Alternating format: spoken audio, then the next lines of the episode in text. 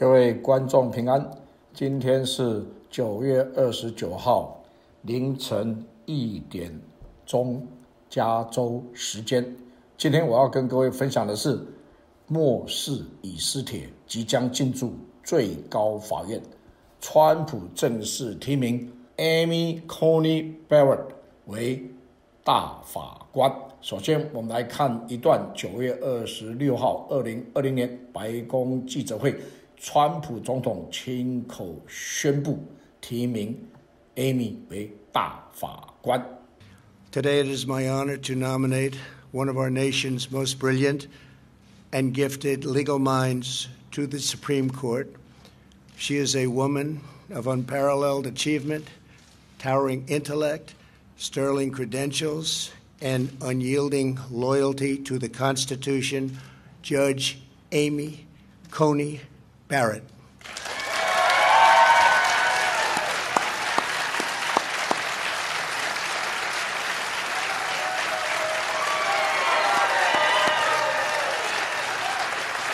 在这个提名的记者会当中，川普总统他说到说，一个美国总统所能够做的两个最大决定。一个呢，就是介入或不介入战争；第二个呢，就是大法官的人选，尤其是对于美国联邦大法官提名，这个呢，是一个总统呢能够做的一个最大的决定之一，因为美国的联邦大法官是终身职的。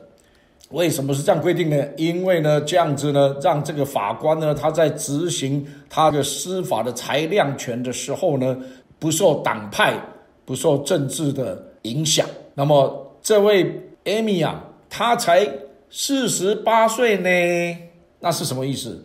表示说啊，应该最少可以做三十年以上的美国大法官啊！哇哦，而且呢，他。一旦进入大法官席位里面的时候呢，保守派对自由派的比例将是六比三。当初 Roe v. Wade 法案的判决当中呢，自由派是占七个，保守派是占两个。那么，所以我们可以看见呢，未来呢，在许多的大的有关宪法层次，而且是关于非常。重要的议题上面呢，六比三的这个比例呢，会相当程度的呢，来决定美国未来回归宪政的基础，宪法的基础非常的重要。啊，另外呢，过去成功预言川普总统将会当选的消防员先是 Mark Taylor，他在以前呢就已经有预言说呢，将会有一位左派的大法官会请辞啊。所以呢，川普总统呢很有可能在一两年之内啊，又能够再度提名另外一位大法官。那到时候啊，保守派的大法官呐将会占七比二哇！可是呢，这一次的七比二呢，跟一九七零年代的那个 Roe v. Wade 的七比二呢，刚好会是翻转过来的，刚好是左派只剩下两个，而呢保守派的法官会有七名之多啊。哎呀，我们看到世事的推移啊，我们就看到一件事情，就是说神呐掌控时间呐。在这里呢，我为什么这么说呢？我跟各位分享一下，one vote away，只差一席啊，美国大法官只差一席，美国就万劫不复。哎呦破你这么讲，有是不是危言耸听呢？没有的，我举这个例子给大家看。One vote away，这个是 Amazon 的 best seller book，是明天才会出版的。好，那这个是由呢有名的这个参议员呐 Ted Cruz 所写的。那 Ted Cruz 本身呢，他也是一个宪政宪法的这个学者，而且是宪法的律师啊。他曾经呢代表许多州啊。在最高法院呢，就美国的宪法呢，提出了非常多的诉讼，而且呢，取得许多重大的胜利。他特别写的这本书啊，《One Vote Away》，他写这本书的是夏天写的，他有没有想到说呢，居然呢，就在他出版的前几天呢，Ruth Ginsburg 呢，居然就去世了。好，那么根据这一本书啊。在 Amazon 里面的简介，这里面呢有讲到说啊，Ginsburg 的突然的过世啊，就会决定了 the fate of the Constitution 宪法的命运呐。哇，因为呢，这个宪法的命运啊的走向呢，现在呢是已经是成为 deciding issue for many voters in the 2020 presidential election。所以呢，这个呢，使得呢，宪法的未来啊的命运呢，是变成的是二零二零年的总统选举里面许多选民的他们主要考量的中心议题啦。而且呢，这里面的输赢啊。是有史以来呢的大，有史以来的多，就好像我上一集跟各位所分享的，二零二零年的总统大选呐，从另外一个角度来看呢，就是美国的宪法保卫战。那么在这里呢，首先我们看一段，这是 Fox News 访谈 Ted Cruz 最近的视频。The Democrats don't want to talk about free speech because one more leftist justice would take away your and my free speech rights. They don't want to talk about religious liberty, the zealots they are, and, and they would take away religious liberty. They certainly don't want to talk about the Second Amendment. You look at a case like Heller versus District of Columbia, which, which I represented Texas and 30 other states litigating. Heller mm-hmm. upheld the individual right to keep and bear arms. The four dissenters they didn't argue that some gun control is sometimes okay. Reasonable people can disagree on that. The four dissenters argued there is no individual right at all in the Second Amendment, that, that, that the, the government could make it illegal for you or me to own a single firearm, and no American would have a right to challenge that in court. That is radical, that is extreme, and Hillary Clinton and Joe Biden pledged every justice they appoint would vote for that position. That's how dramatic this threat is. And, and, and, and it's why the stakes, this nomination of Judge Barrett may well be the single most important thing President Trump has done in his first term. And it's a big reason why we need to reelect him in November. 好，那这里我跟各位解释一下其中的这个精华。车眉唔惊青啊，这是我们台语的一个俗语啊。那瞎子呢不怕子弹飞， 为什么瞎子不怕子弹飞呢？因为瞎子呢不知道子弹在飞，所以他不会怕。但是呢，如果眼没有瞎的呢，知道呢，哇哦，好险呐！只是 one vote away，只差了一席呀，就怎么样会进入宪法的万劫不复的地步啊？哇，为什么是有这么严重呢？在这里呢，我们呢要来研究一下这一个 Haler 诉讼 D.C. Washington D.C. 的这个案子。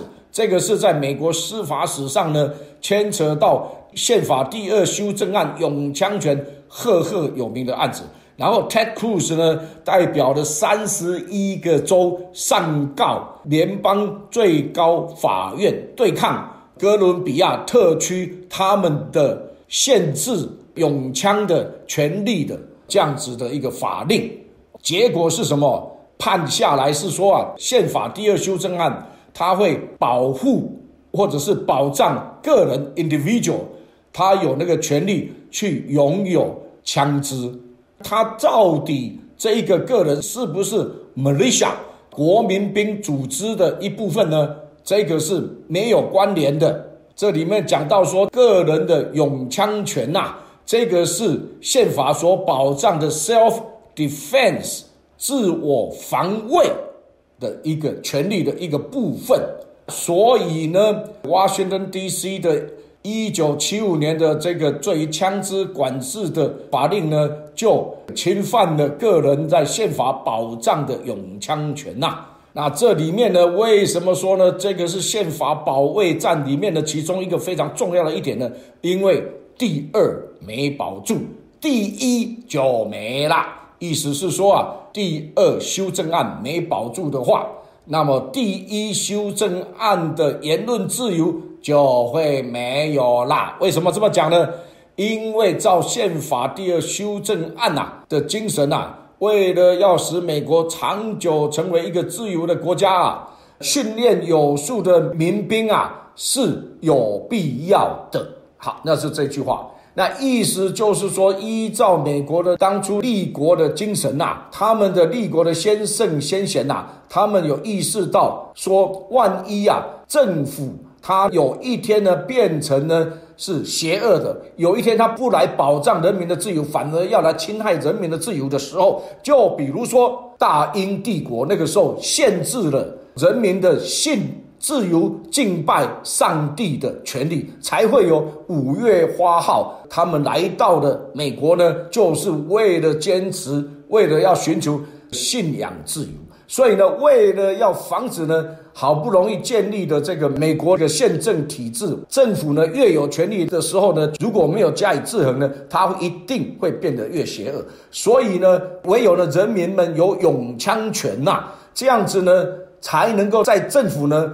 变成压制人民的自由的时候呢，人民们呢能够起来反抗政府，能够把这一个不符合宪法规定的政府呢，把它给换掉，另外成立一个真正保护人民的自由的政府。好，Ted Cruz 啊，在这里讲得很清楚，他说：“Why 民主党他不愿意来讨论宪法第一修正案所保障的言论自由权，也不愿意去讨论。”宪法第二修正案保障的永枪权，而且他们一定会把信仰自由给拿走。为什么？因为那个时候他们心里面在那边盘算说：“嘿嘿，我只要再塞进去一个左派大法官进去最高法院，我就可以搞定一切了。”这一个呢，就是为什么呢？左派呀，他们这一些的急于想要建立全球政权的、全球政府的这些左派政客们呐，他们呢就是急着呢要把宪法第二修正案永枪权把它给取消的原因，因为把你的枪给拿走了，那一个宪法第一修正案言论自由、信仰自由你就没了，就是这样子。好。那么呢，就在 Ted Cruz 呢，他的分享里面啊，他都讲到说呢，他那个时候代表三十一个州，在保守派的巨星大法官斯卡利亚所主持的那个大法官的法庭里面啊，他呢说啊，他在那边据理力争啊，那个时候那四个左派任命的大法官是全然否认个人有。永枪的权利，没有任何的条件呢，任何的情况是允许个人有永枪权的。哎，这个呢，真的呢，就是针对宪法修正案来讲啊，这四个左派任命的大法官，真的就是睁眼说瞎话。所以我给他们一个抬头叫“睁眼瞎”。好，那么在这里呢，我们来看一下这里面的五比四。那保住了宪法的第二修正案的永枪权，也因为这样子保住了宪法的第一修正案的信仰言论自由权呐。那在这里面呢，投下这个拥护宪法第二修正案永枪权的有五位法官。那我用红色标出来，那个里面赫然就是保守派大法官巨星啊，斯卡利亚。那我们来看。反对宪法第二修正案永枪权的四名大法官，我用红色把它标出来。Ginsburg 有没有看到？你就看见说啊，左右啊分明啊。为什么我要给各位看这个呢？因为啊，这个 Amy Barrett 川普总统所提名的大法官，他就是 Scalia 的。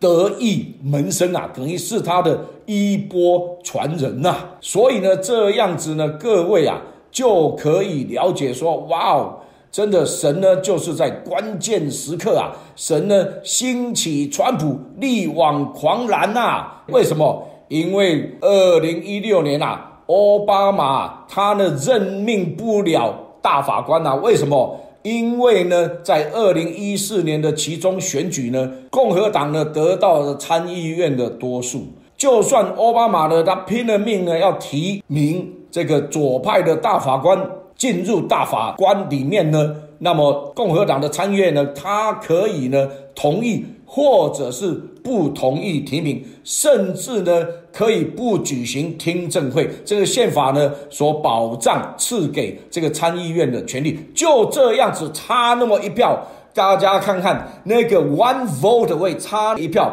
硬是呢在那个时候呢被挡下来了。所以呢，奥巴马呢望穿秋水啊，没有办法提名啊。可是呢，寄望呢这一个希拉蕊能够当选，他们也是胜券在握啊，认为希拉蕊一定会当选。结果没有想到呢，关键时刻神兴起，川普力挽狂澜。结果是怎么样？川普三年半的时间提名三个大法官，史无前例，biang bang bang，神掌权，哈利路亚。OK，好。而且不只是这样，在川普总统的第二任期呢，他还很有可能再提名两位啊！哦，哇哦，那个时候啊，左派啊，真的呢会像英文里面讲的啊，lose their pants，会有输到哈拿裤子要去当铺当了。好，所以呢，这一个呢，真的是神兴起川普在关键时刻啊。接下来我们来看一下 Amy Barrett。就在川普的这个记者会当中呢，他的一个非常重要的演讲的要点在这里。But the lessons I learned still resonate. His judicial philosophy is mine too. A judge must apply the law as written. Judges are not policymakers, and they must be resolute in setting aside any policy views they might hold. The president has asked me to become the ninth justice. 好，那在这里呢，我把他讲的这个精要的点跟大家解释一下。哈，首先呢，川普总统啊说啊，当初啦，这个斯卡利亚他呢极为推荐 Amy Barrett，就那么一句话是什么？说他是我最得意的学生，而且呢是最棒的学生，而且呢他后来也成为 Judge Scalia 的助理呀。所以呢，他就因为这样子跟这个 Judge Scalia 呢当助理的服侍的各过程当中呢，就学到了他的精髓啊。好，这里面他讲到一个非常重要的点，这个也是为什么川普总统呢要提名他的原因啊。他说：“A judge must apply the law as written. Judges are not.” Policy makers，为什么他这样讲呢？因为啊，左派的法官呢，他们擅长呢。立法，因为呢，他们不照着立法者当初这个立法的原意，还有字面上的真正的意思是什么，他们不照字面跟立法的原意来解释，反而呢，这一些的左派的自由派的大法官呢，他们是变成 policy makers，按着己意玩弄这个法律字眼，然后自己加上解释，以至于他所解释出来的判决啊，会符合他心中所。要的政策的执行，所以他就变成了 policy makers。这个就是左派法官擅长立法，践踏三权分立宪政基础。司法法官呢，他没有立法的权利的嘛，他只能照法律条文呢来诠释法律的精神的嘛。我跟各位呢举一个例子哈，为什么这很重要呢？因为这个牵扯到未来的几十年啊，我们的这一代、下一代跟下一代、下下代怎么样来选大法官呐？牵扯到宪政能不能够被保护起来？举一个很明显的例子，OK，就是奥巴马 Care 的违宪之争啊，左派大法官知法玩法的实力啊。好，在这里呢，我要举出一个很明显的例子，那个呢是在我们末世烽火台呀第七十集《欧记鉴宝》，你的葫芦里到底卖的什么药？我们就直接呢把当初的。用这一个范例，那今天呢，我又把它拿出来跟大家来讲解。那大概有两分半到三分钟的时间，请大家耐心的听一下，因为这样子会奠定了我们对这个整个层面的了解的深厚的基础，以至于我们才会知道说这一个大法官之争啊，为什么是如此的重要？为什么是在牵扯到好几个世代？请各位就先听一下。当这个法案被通过的时候，共和党的人士就把这一个法案呢，就直接上告到最高法院去。怎么政府有权利去强迫个人买健保呢？如果政府有权利来强迫个人买健保，那这个原则一确立以后，政府可以根据这个法源就可以来强迫你买任何的东西、任何产品或任何的服务哦，那这个是很大的一件事情啊，所以这是违反宪法、人民的基本自由的。本来当初在初等法院和中等法院的时候，这个论点是成立的。可是呢，到了这个最高法院的时候，很不幸的，最高法院的裁决是这样，就是五票对四票，他们决定说这个欧记健保呢是合法的，没有违宪。他是怎么来讲这件事情的？我们看一下 ACLJ 网站上面所公布的资料，就是国会在通过欧记健保这个法案的时候，是有明文的来规定，把它定义清楚，说这个是罚款。那这个罚款的目的是要迫使 force 强迫人民来加入健保，每每一个人都要买健保，这讲得很清楚，是罚款哦。所以立法的原意原来是如此清楚了。那美国是三权分立的国家，大家都知道立法是谁的责任，是国会的责任嘛。解释那个法律是要根据法律的条文跟法律的精神来解释这个法律嘛。那解释的法律的司法权是在哪里？是在法院。这是分开的。那总统是行政权，他只能执行法律法令，他没有不执行的权利，或者是选择性执法的权利。这是三权互相分立、三权互相制衡的一个非常好的一个体制。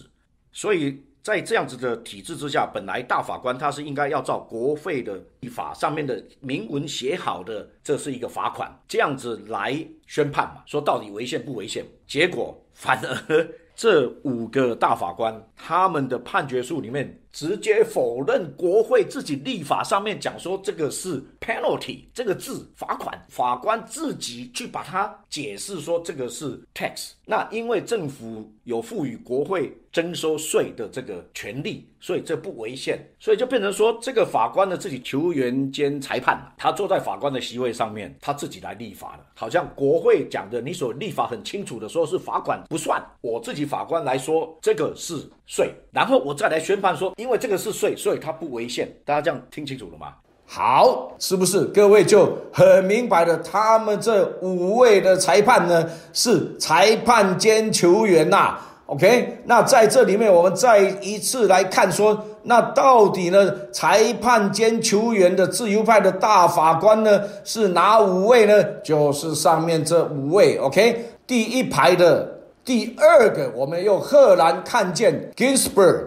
在那里，他们这五位呢，就是硬是把参议院的法律啊，明明呢送去大法官那边，那个法律上面是 penalty，讲的是 penalty，是罚款哦，结果他们硬把它凹成说呢，那个是税 tax。那宪法有赋予向人民征税的权利，所以呢，欧记健保的强制个人买保险，不然就要罚款，是没有违宪哦，就是这样子硬凹凹过去的。那我们再往下看，那四位呢投反对票的呢，其中一位大家看斯卡利亚，所以大家都看到呢，左派跟右派啊，真的是左右分明啊。那么这里面呢，到底什么样的对法律的诠释的立场呢，才是真正合乎 law and order 法治的精神呢？Scalia 就是这个 Amy Barrett 他的老师啊。他的见解是说，要按着立法者的原意来诠释。那么，这个是一个非常非常重大的贡献呐。因为呢，斯卡利亚呢对这个黑了这个案，就是这个宪法第二修正案永枪权的黑了案呢，重大的判决树立了典范。这个是非常非常著名的案例，黑了对抗 DC。那宪法的第二修正案的永枪权，那么根据 American Thinker 二零一六年的二月十九号的报道，那个时候他们采访的 Ted Cruz，那 Ted Cruz 呢，就是当初呢在大法官卡利亚所主持的法庭上面呢据理力争的辩护律师啊，那他说啊。斯卡利亚呢，他写下的那个判决书啊，是如此的重要，而且强而有力，具有说服力啊。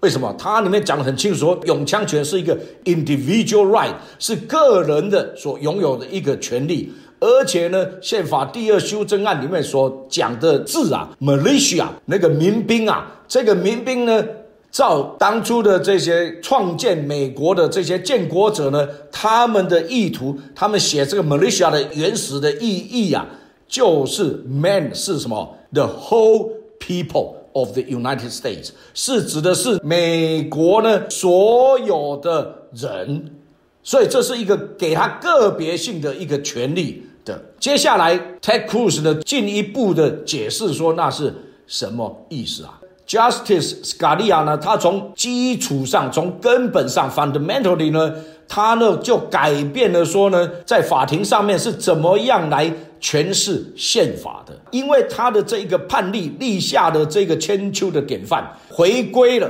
returning the focus to the original meaning of the text，使得呢未来的法官们必须要用法律的条文的原始的含义来诠释。那已经是怎么样？经过。几十年来的左派的大法官的侵害宪政的基础，因为他们球员兼裁判，所以呢，他们是等于把自己呢当做是立法者这样子来当法官的。那所以呢，Judge Scalia 呢，他力挽狂澜呐，立下的这一个非常重要的一个典范。那 Judge Amy Barrett 呢，也就是他的衣钵传人呐。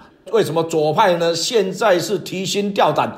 哀鸿遍野，准备强力抗争的原因呐？Amy Barrett 的老师啊，斯卡利亚呢？他同时呢，他是 Defender of Religious Liberty，对于信仰自由的坚实的护卫者。还有什么 Free Speech 言论自由？还有什么这个宪法里面的 Separation of Powers 三权分立？这些呢，都是他的强而有力的主张啊。那根据 Ted Cruz 呢？当年他在法院里面，在这样力争宪法第二修正案的这个过程啊，他分享说什么？当时啊，投下这个反对票的这个四位大法官呐，他说啊，他们非常的清楚的表明说，no individual right，没有给个人任何的权利可以有拥枪的权利，只有什么 a collective right in the Malaysia，就是说，哎。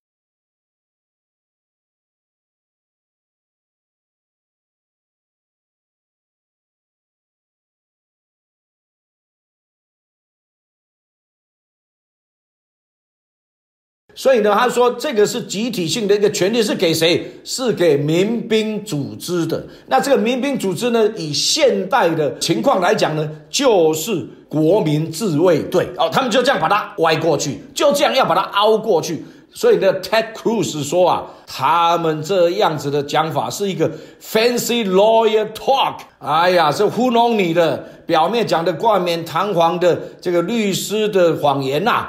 为什么呢？他讲这样子解释呢？基本上呢，就是告诉你是 non-existent right，你根本没有任何权利。如果呢，左派的大法官呢占了多数啦，在未来呢，任何的联邦政府甚至州政府呢，就可以呢 make it a crime to possess a firearm。他们就可以立法呢，把任何的持有枪支的个人呢，把它变成是罪犯，他们就可以合理合法的呢，把枪支呢全部没收掉。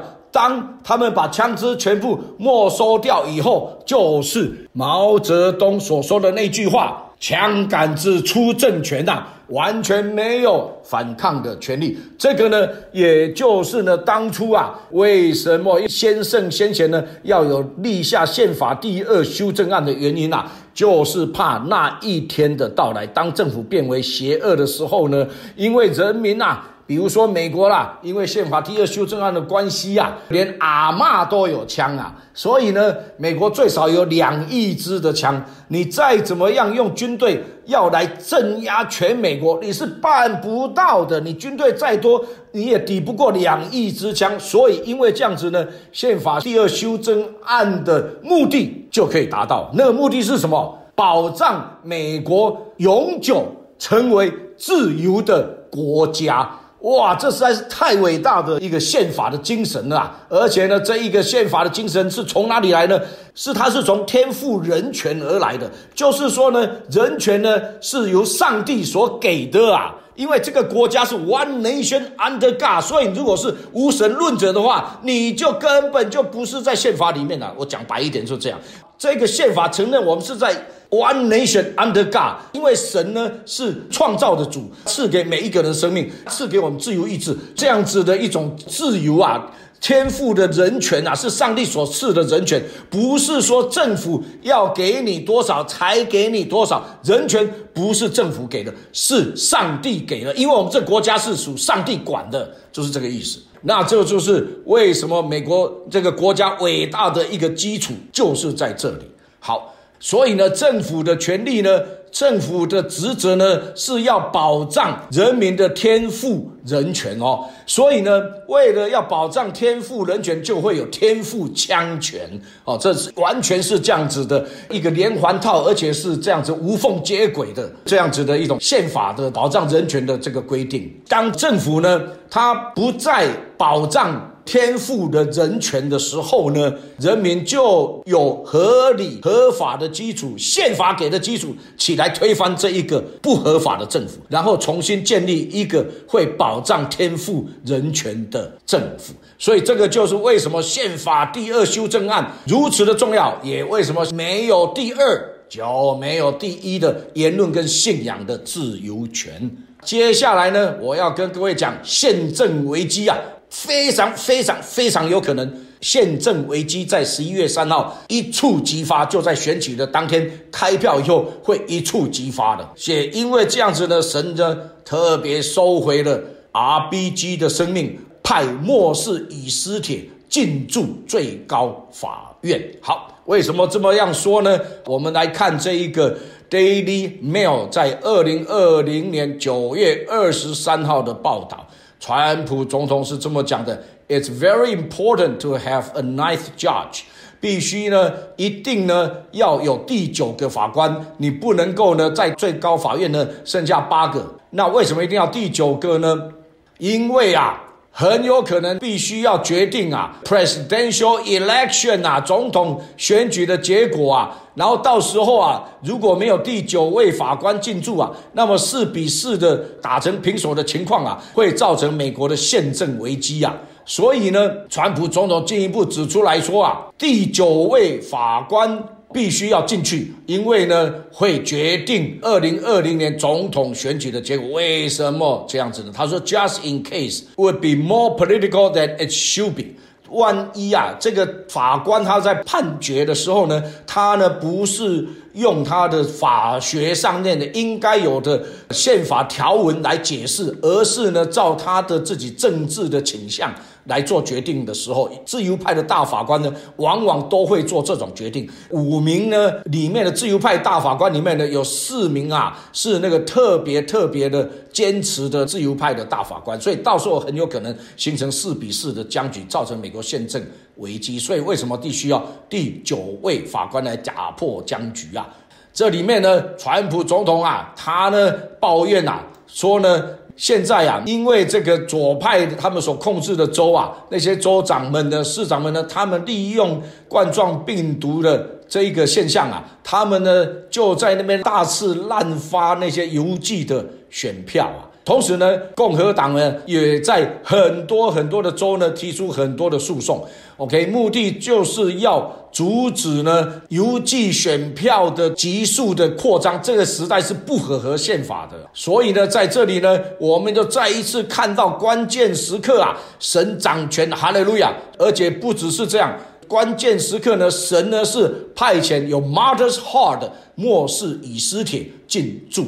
最高法院，这个是神美好的旨意。好，为什么这么说呢？因为呢，第一个呢，他是保守派大法官巨星斯卡利亚后继传人；第二个呢，他有 mother's heart，他的 mother's heart 大到什么样地步呢？各位，他是七个孩子的妈妈，而且呢，他具有的生命的见证，是如同光啊，照样在黑暗的世代里面啊。OK，为什么这样讲呢？第一个，她是七个孩子的妈妈。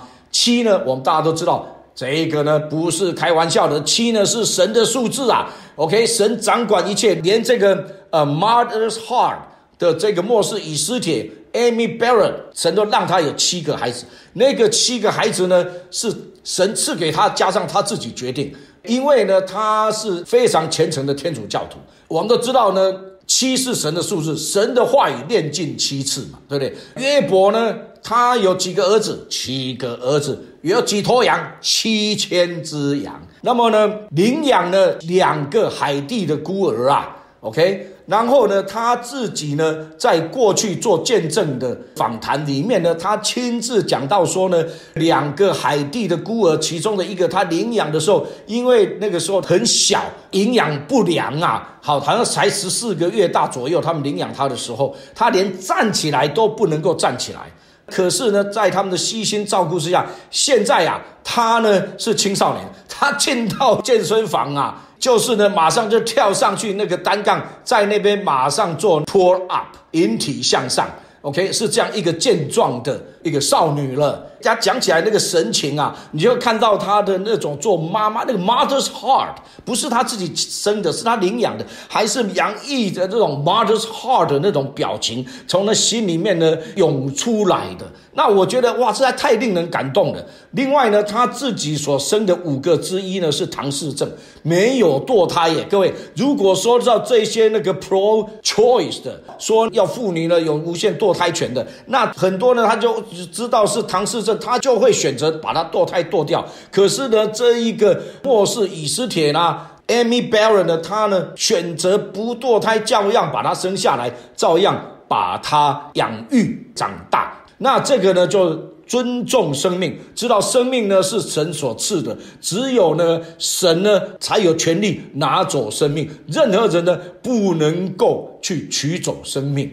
讲到这里呢，哎呀，我要结尾的时候就还是非常的兴奋。为什么呢？当无辜人的血不再流了呢，撒旦的国度就会破功啊！所以呢，美国的复兴的契机会来到。各位想想看，就像我上一集所分享的 Roe v. Wade 的这个翻案呐，在未来的翻案的这个是可能性呢，已经来到了。当这个 Roe v. Wade 这个翻案了以后呢，美国的无辜人的婴孩的血啊。就不再流了。那个时候，撒旦的国度因为没有无辜人的血啊，就失去了他的 power，他就会破功啊。那这个呢，还牵扯到刚刚所提到的宪法的第二修正案、第一修正案、言论自由、信仰自由种种的这一些的宪法宪政的根基啊。美国复兴的契机即将来到。也就在这个时候，节目尾声，我再一次的大声的疾呼：基督徒站出来